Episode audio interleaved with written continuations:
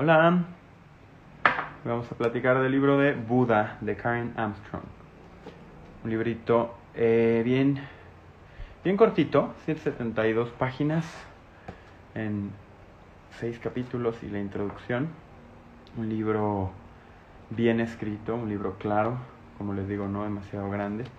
De bolsillo, de esos que te pueden acompañar a todos lados de buena manera. Hola, hola, ¿cómo están? Querida, ¿cómo van por allá? Espero que su semana haya terminado bien. Yo, eh, nada, fue una buena semana. Estoy muy contento, este libro me tocó mucho, este libro me, me alegró mucho. La señora Karen Armstrong, me regaló un Buda que no conocía. Me regaló un Buda eh, alegre, me, me regaló un Buda guerrillero, no es la palabra, pero un Buda en una aventura. Y le agradezco mucho porque francamente pues no es la idea que se suele tener de la figura de Siddhartha Gautama, Gautama como lo escribe ella en inglés, Siddhartha.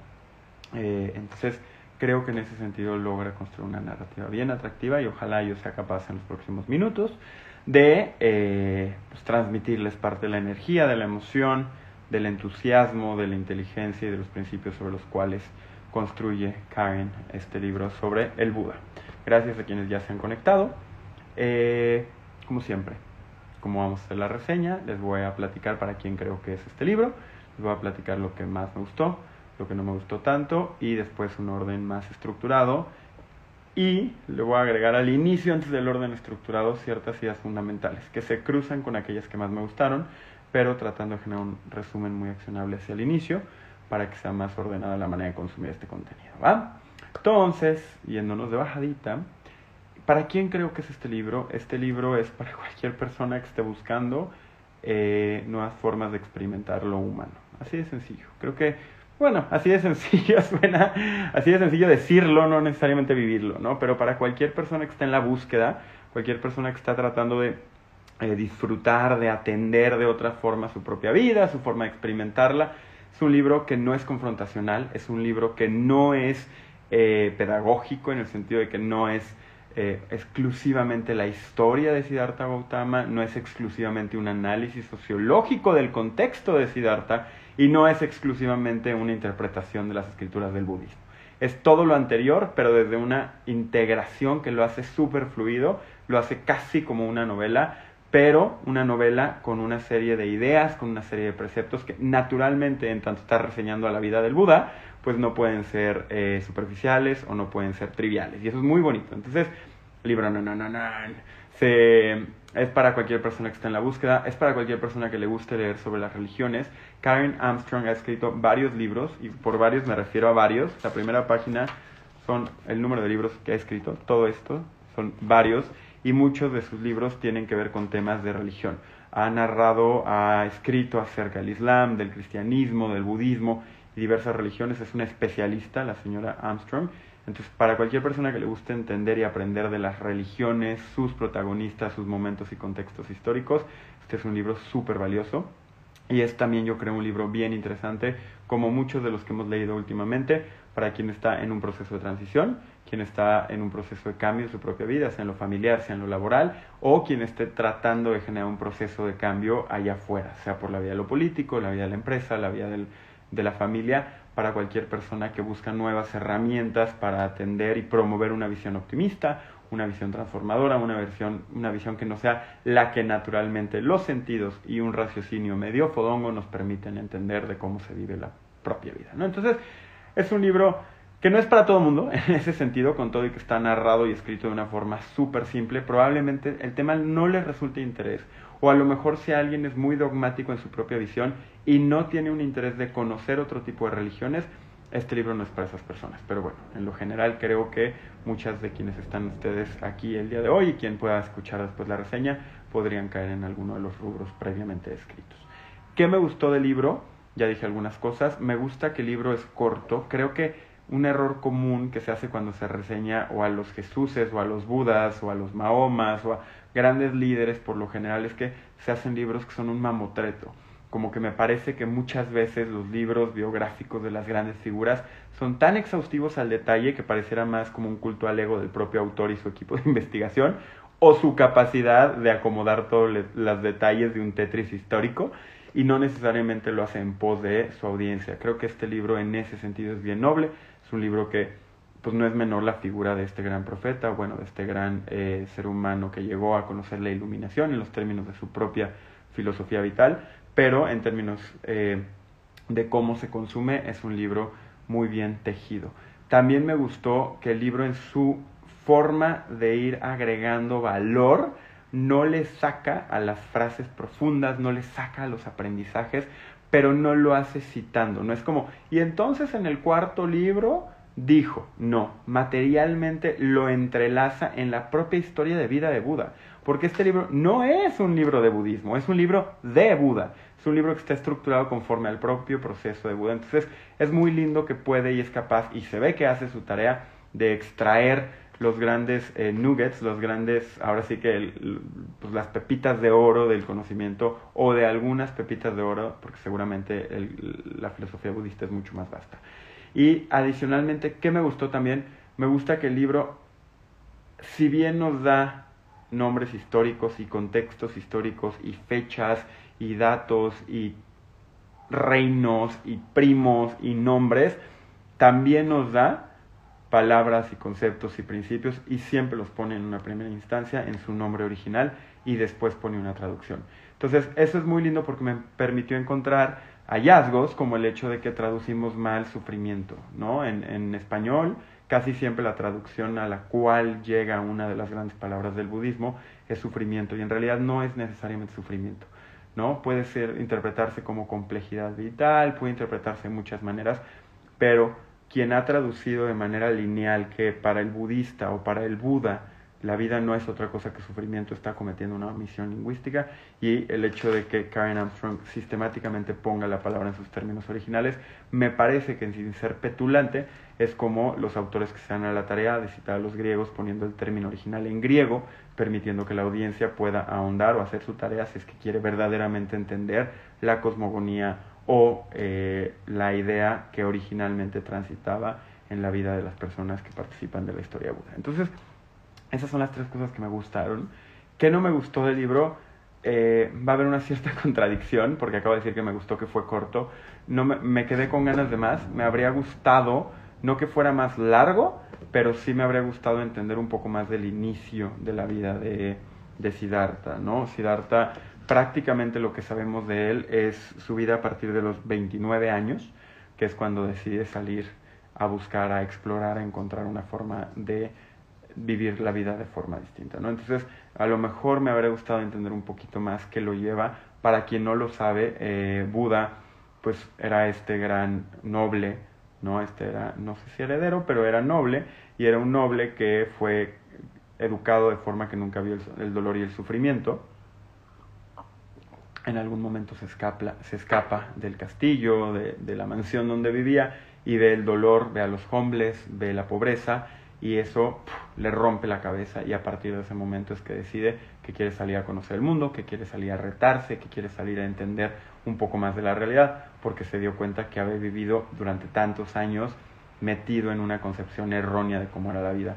Aquí hay una cierta alusión a la alegoría de las cavernas de Platón, no lo voy a forzar porque no soy especialista en ninguno de ambos temas, pero lo que sí es bonito es que, bueno, al parecer Siddhartha Gautama decide iniciar esta búsqueda a partir de un momento de rompimiento y de exposición a la realidad de otras personas y eso me pareció como muy, muy noble, ¿no? Entonces, esos son como los grandes resúmenes. Les voy a platicar, como les decía hace rato, las ideas centrales, a diferencia de las anteriores, ya antes de echarme el recorrido cronológico y ordenado, les voy a platicar las ideas centrales porque ya descubrí cómo puedo traerme mi resumen al iPad, entonces es algo que había dejado de saber hacer, aunque ustedes no lo crean, se me había olvidado cómo hacerlo.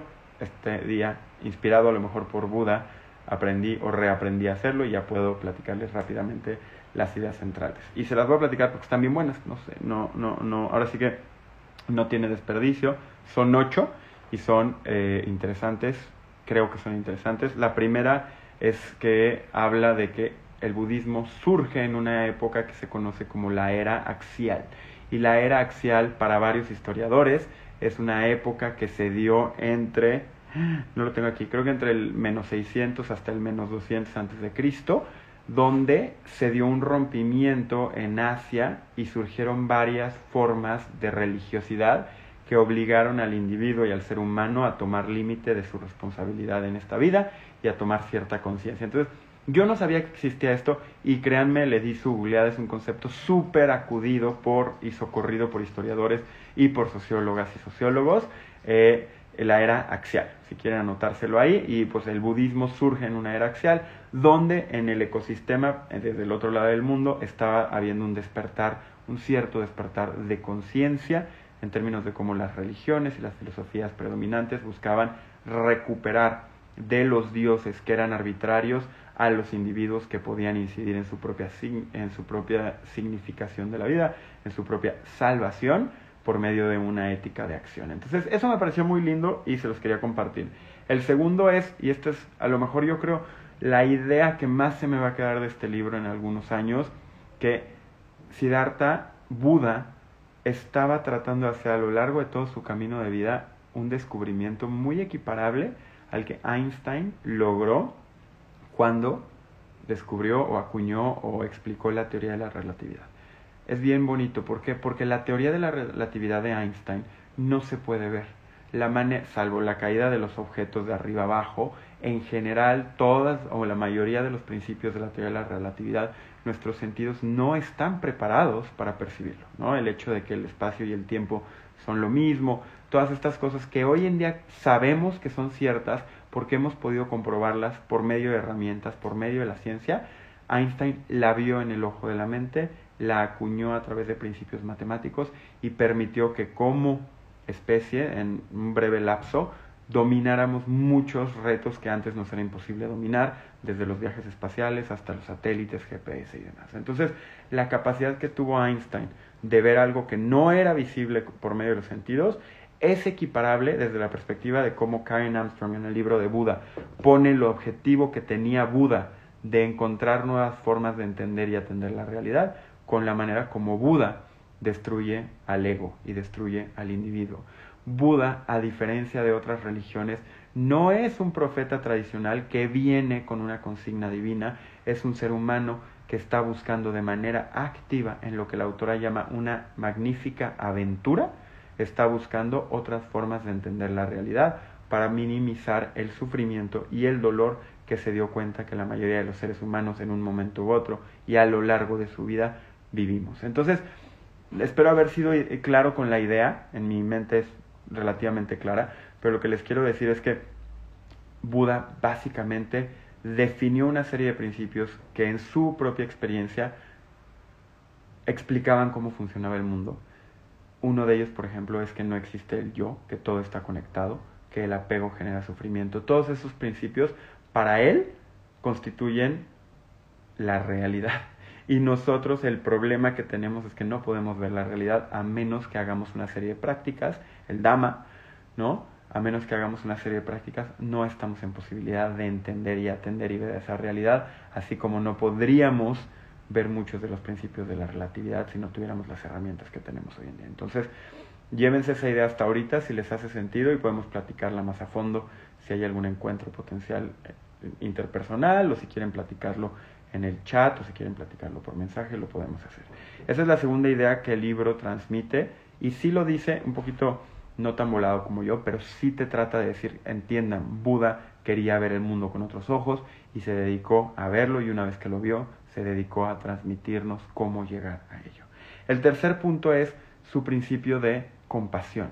Para el Buda, para el budismo, durante todo este proceso, siendo él un noble, que decidió pasar por un proceso ascético y regresó a una vida más templada y era el líder de una comunidad, pero al mismo tiempo tenía relación con los monarcas de la época, todo el tiempo el principio fundamental y deja varios principios de acción, siempre para el Buda es la compasión. Y esa es la tercera idea que también, eh, estoy zipizapeando más que otras veces, de la emoción, pero esa es una idea que también les quería compartir porque el principio de compasión creo que hoy en día se vuelve súper importante y ya quien, quien, quien, quien vea ahorita lo que les voy a platicar de manera más ordenada en el libro, el budismo surge en una época de industrialización en la India, surge en una época de hiperindividualismo. El budismo surge en una época que sin la tecnología y sin las condiciones de higiene, salud y crecimiento económico que tenemos hoy en día, era equiparable en la manera como los individuos estaban perdiendo los lazos que les fortalecían y se veían obligados a volcarse hacia adentro para tratar de salir adelante. Y entonces el budismo, por eso se vuelve una filosofía muy de acción, por eso se vuelve una filosofía muy abocada a la compasión, porque sabía el Buda que mucha gente no la estaba pasando tan bien. ¿Y qué creen? Eso explica tanto porque en una época como ahorita, de amplias desigualdades, con amplios retos, hay un resurgimiento del budismo, hay un resurgimiento del mindfulness y de muchas de las prácticas que esta religión o esta filosofía o esta doctrina traía. El mundo se parece, se parece obviamente no en términos de que no había iPhones, pero se parece en términos de cómo el individuo, la sociedad, la ética, las deidades, etcétera, tenían una correlación entre ellas. Entonces, esa es la siguiente idea central. La cuarta es la personalidad. Y esa me gustó porque a mí me, me gustó porque refleja mucho mi propia filosofía. En el libro, Karen Armstrong varias veces menciona cómo el Buda reta el concepto de personalidad y cómo reta a sus discípulos cuando constantemente están tratando de llegar al yo y el yo soy y muchas veces te dicen es que tienes que matar o controlar tu ego. Muchas veces los terapeutas te tratan de ayudar a desapegarte de esta visión donde tú eres el centro del universo para agarrar perspectiva. Pero es difícil si no tienes un proxy, si no tienes una herramienta, porque salirte de ti mismo sin saber qué es el ti mismo es como pedirle al pez que sepa que está en el agua si nunca ha salido del agua. Y esa herramienta es la personalidad. Para el Buda, a lo largo de sus libros y sus, bueno, no los suyos, sino los que quedan con ciertas narrativas de sus enseñanzas, la personalidad es una palabra bien complicada. ¿Por qué? Porque todas ustedes, todos nosotros tenemos una personalidad, pero la personalidad no es fija, porque la persona es un proceso en la lógica del budismo, en la lógica de la manera como el Buda legó esta doctrina, todos estamos en flujo. Y el hecho de que todos estemos en flujo reta el concepto de tu personalidad. Todos creemos tener una personalidad, pero las figuras que utiliza casi siempre son el de un llano en llamas, muy a la Pedro Páramo, o el de la corriente de un río.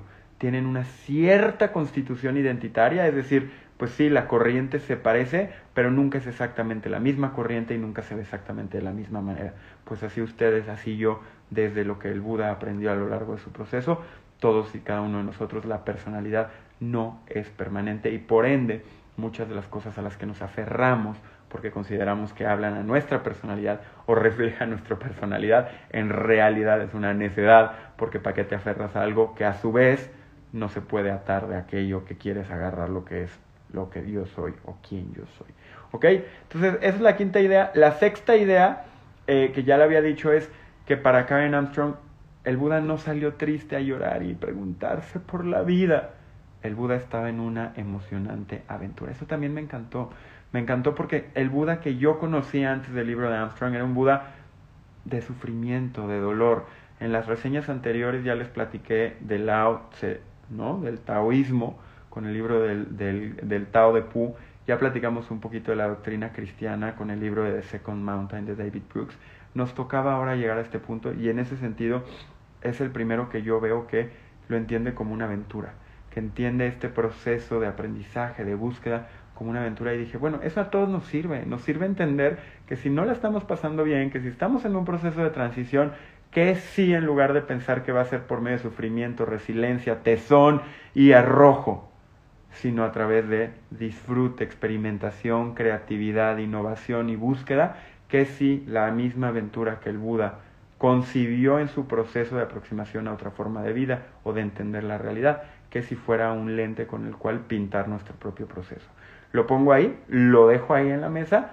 Y la última idea que quise, que quise sacar de la, del libro es... ¿Cómo está? Ah, sí, el tema de la, de la... Bueno, ya lo dije con el tema de la personalidad, pero ya lo vamos a ver ahorita más adelante, el tema del yo, el tema del self, del individuo. Para él, eh, el individuo, el hinduismo, que es de donde surge hasta cierto punto el budismo, ponía al individuo en esta época, en esta época axial o era axial, ponía al individuo en el centro y como único responsable. Y lo que dice Buda en un giro bien innovador es, chavos, no se confundan, no es en la lógica politeísta donde los dioses deciden y nosotros estamos al arbitrio, ni es en esta nueva lógica que pone al self como la única entidad capaz de construir realidad y construir su propia vida. El self no existe. Así como para Einstein no existe el tiempo, sino que todo es relativo, para Buda no existe el yo, sino que todo es relativo. ¿Ok? Son ideas bien profundas. Créanme, la señora Armstrong, al final del día esto es una reseña, hace un mucho mejor trabajo. Les recomiendo que sí compren el libro. Debe de estar traducido a varios idiomas. La primera edición salió en el 2000. Hay una reedición del 2004. Hay una reedición creo en el 2008. Es un libro súper seminal para quien le interese aquello que les estoy platicando hasta ahorita. Entonces, ya les platiqué y me fui casi a la media hora, entonces me voy a echar de bolón ping-pong. Me voy a echar el, la perspectiva cronológica. Como les decía, son seis capítulos con la introducción.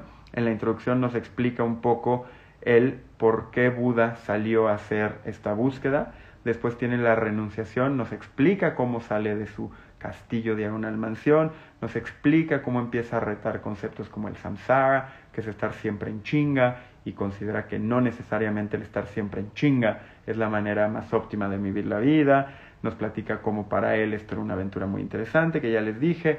Nos platica cómo él creía que iba a encontrar en este proceso de renunciación la libertad no por medio de viandas, no por medio de pieles, sino por medio de poner al servicio de ese único objetivo de la iluminación sus capacidades mentales y físicas. ¿ok?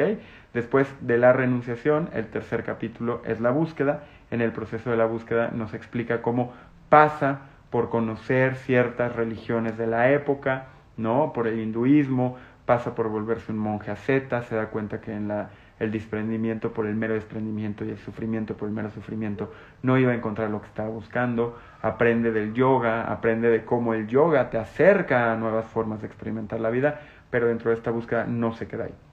El budismo trasciende muchas de las nociones que hoy en día nosotros creemos que son parte del budismo, pero no son más que una suma de principios que se han occidentalizado para construir nuevos cuerpos de aproximación a la realidad. ¿ok? Entonces, es el, capítulo de búsqueda. En el capítulo de búsqueda también nos da un contexto un poquito más ordenado de cómo estaban los reinos compuestos, los reyes, con quién se movía, cómo migraba, quién lo seguía. En el siguiente es el capítulo de la iluminación y ahí habla de Mara.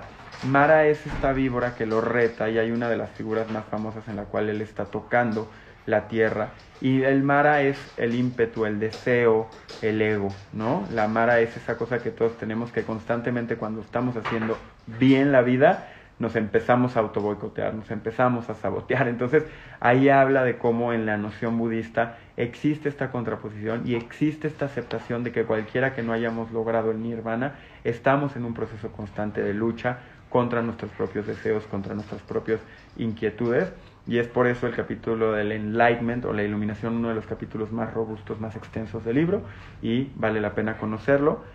Te dice, lo único que te dice es que si estás buscando la iluminación, como lo hizo el Buda, tienes que ser energético, perseverante y resuelto, o tener una amplia convicción. Entonces, eso pues se los dejo ahí en la mesa porque otra vez solemos creer que quien busca la iluminación es alguien flemático, pasivo, tirado en una esquina esperando que la vida le pase. No, la iluminación desde la perspectiva narrativa de Karen Armstrong es un proceso energético y de voluntad. ¿ok?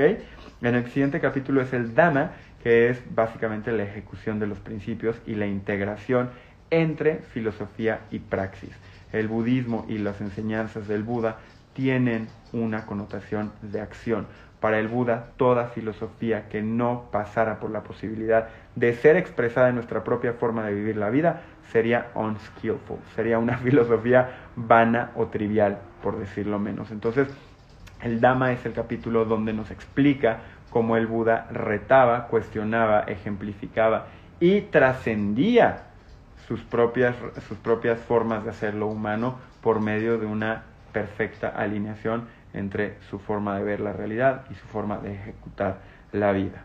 Llegamos al penúltimo capítulo que es la misión. En el capítulo de la misión pues te habla de Ananda y de Badatta, los dos son primos, Ananda el lado bueno, de Badatta casi el Judas del budismo, que se queda ahora sí que con una parte de lo que había creado y construido Siddhartha Gautama, pero lo hace para un culto a su propia personalidad. Y por el otro lado Ananda y otros, y otros eh, discípulos de Buda logran quedarse con una parte del legado del Buda y son quienes a la larga logran estructurar y trascender las enseñanzas del budismo que conocemos de una forma hasta ahora. Devadatta, como iba en contra de los propios principios del budismo, muere solo y triste, no hay un consenso, según platica en el libro, su manera de morir, pero lo que sí, sabemos es que al haber traicionado a su primo, toda su edad madura, eh, porque él vive evidentemente después de la, de la muerte terrenal del Buda, es un calvario, vive con mucho sufrimiento.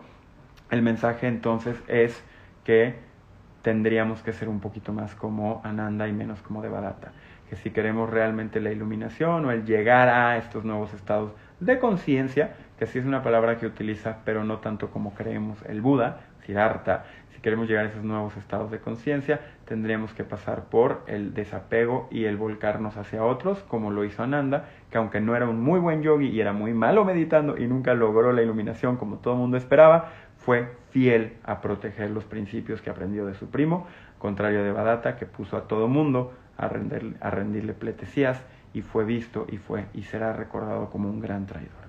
Y en el último capítulo, el parinivana, que es la muerte corporal del el ser, eh, lo único que hace es pues, darnos como un cierre histórico la autora en el libro que estamos reseñando de cómo el Dhamma vive, el Dhamma siendo la ética de acción del budismo y cómo cuando Buda constantemente nos enseña que incluso en su propia doctrina, incluso en su propio grupo, existía la posibilidad de claudicar hacia el ego, es un llamado a la acción, es un recordatorio de que nadie estamos exentos, que incluso estos grandes yogis, estos grandes gurús, estas grandes personas iluminadas pueden claudicar y caer en la trampa del ego.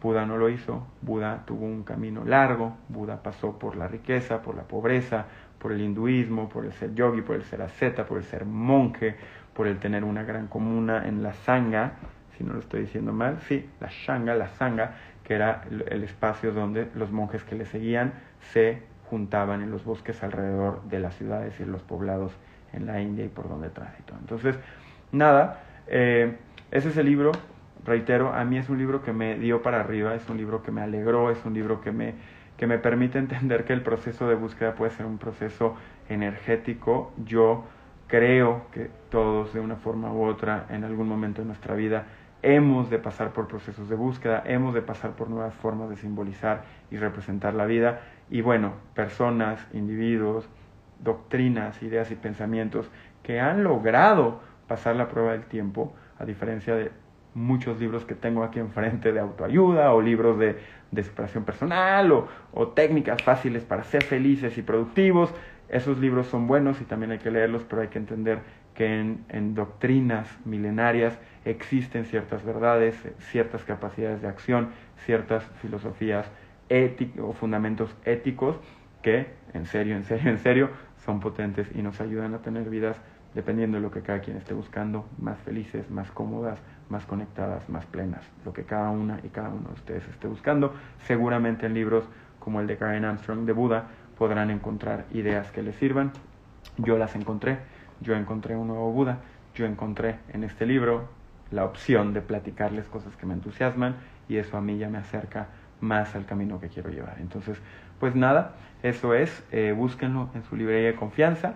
Gracias como siempre a quienes se conectaron, a quienes están acá conmigo, gracias a quienes se conectaron un poco más hacia el cierre, como siempre queda guardado, eh, se queda guardado en mi IGTV. Ya esta semana voy a migrar y crear una nueva cuenta de Spotify para subir todas las cuarenta y tantas reseñas que llevamos en formato de podcast. Ya les avisaré por ahí en las redes. Gracias de verdad. Eh, madre, me encanta esta interesante, está interesante esta visión de Buda. Sí, sí, y es una visión bien neutral. Yo le estoy metiendo un chorro de alegría y entusiasmo porque es mi interpretación y mi función como reseñante. Pero eh, Karen hace un gran trabajo y seguramente encontrarán distintos Budas que son más que solo una persona sentada y lista para ser explotada por el sistema capitalista en figuritas de yeso o en playeras. Me encantaría que así fuese y si así fuese, por favor, pues me platican, ¿no? aquí estaré para, para comentar el punto. Gracias, madre, por tu comentario. Enrique, las aventuras de Buda y sus enseñanzas dependen de una autonomía económica previa. Es una gran pregunta. Eh, no, no, no y no. Eh, y era, es otro de los mitos que Caben logra quitar en este libro. Muchas veces se dice que el Buda se pudo dar el privilegio porque sabía que podía caer de nueva cuenta en este hogar o en este seno aristocrático del cual surge. La realidad es que leyendo el libro te das cuenta de que puede ser de cualquier lado y no solo eso, el budismo en su contexto histórico logró crecer y trascender digamos a una velocidad acelerada de cara al hinduismo predominante de la región bajo el precepto de que era para todos. Justamente el budismo logra conectar con todas las capas, con todos los extractos, con todas las condiciones de poder socioeconómica, de marginalidad, a diferencia de muchos de los de las visiones religiosas predominantes de la época. Entonces la respuesta, querido Enrique, es no. Tú puedes ser budista sin tener una autonomía económica, sí te ayuda a poner en perspectiva el valor de las cosas y sí te ayuda, y no lo habla en el libro, pero pues del conocimiento folk, del conocimiento más amplio que hay, el desapego naturalmente te ayuda a transformar tu relación con el dinero y en ese sentido sí te diría a lo mejor el budismo cae eh, como cuchillo en mantequilla si no te estás preocupando por lana, pero no requiere que no te estés preocupando el dinero, por el contrario, le funciona a cualquier, a cualquier persona independientemente de cómo esté económicamente en ese momento. Querido Pepe, muchas gracias. Qué padre verte. Tengo literal, yo creo que un lustro sin verte en persona o más. Eh, me encanta compartir los domingos, hago mi tarea, la verdad, ya se los he dicho, pero sí es mi, mi, mi momento más académico de la semana. Me lo leo en las mañanas, hago mis resúmenes los domingos y, es un privilegio para mí pues el poder imaginarme que les voy a compartir, a quién me voy a encontrar, qué mensajes tan lindos como los que me pones Pepe, Enrique, Madre y quienes se han dado en este o en otros momentos la oportunidad de saludar.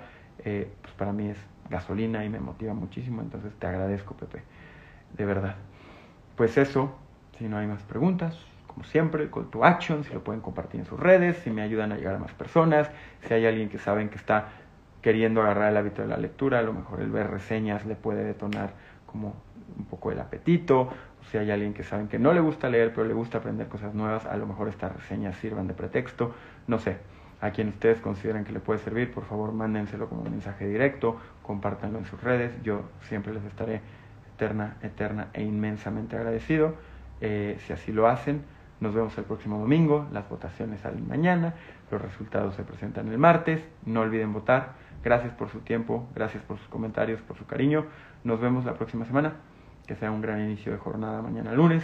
Que la pasen muy bien y recuerden, el señor Buda, pueden encontrar más de él en su librito de la señora Karen Armstrong. Hasta la próxima. Gracias.